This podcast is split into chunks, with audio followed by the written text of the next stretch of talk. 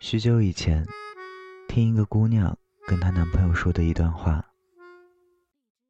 来见你之前，我想过要大哭大闹一场，想问问到底为什么。见到你，我就想通了。你早就准备好了理由。我们都知道未来的路很难走，如果有一天你累了，想在回忆里躲一躲。”我不能成为那个扎人的小坏蛋。你看啊，我这么乖，你还离开我，可能是你有更好的去处吧。不出意外的话，我们这辈子再也不会见面。那就祝你前程似锦吧。一下子想明白了，那些分手撕到最后又有什么用呢？不过就是把一股一股的戾气注入到身体，成了你的暴脾气，开始怀疑每一次爱的动机，开始远离喜欢的东西，因为担心有一天会失去，索性不再去尝试拥有。可是你保不准，哪一天会突然想起从前，那得多疼啊！你也曾完完整整的拥有过他呀，哪怕。只是一段路，为什么不能温柔的离开呢？温柔，大概是留给爱情最好的礼物吧。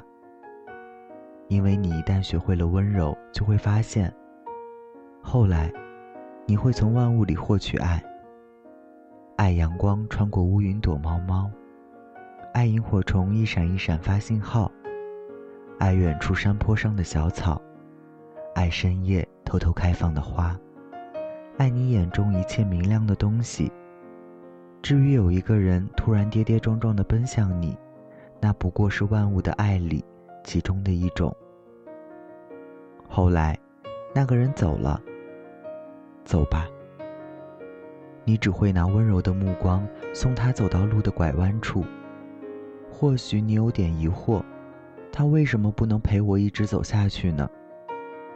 缘分没尽的人，后来又在某一个路口遇见，笑着看着你，一下子你就明白了。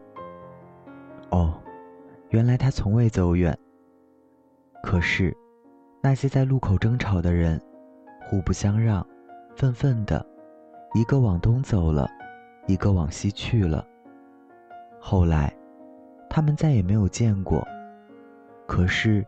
时间里最不缺的是触景生情，他们把爱情里最美的东西扔了，只留下一个伤痕累累的破壳，一次一次提醒他，从前爱的有多糟糕。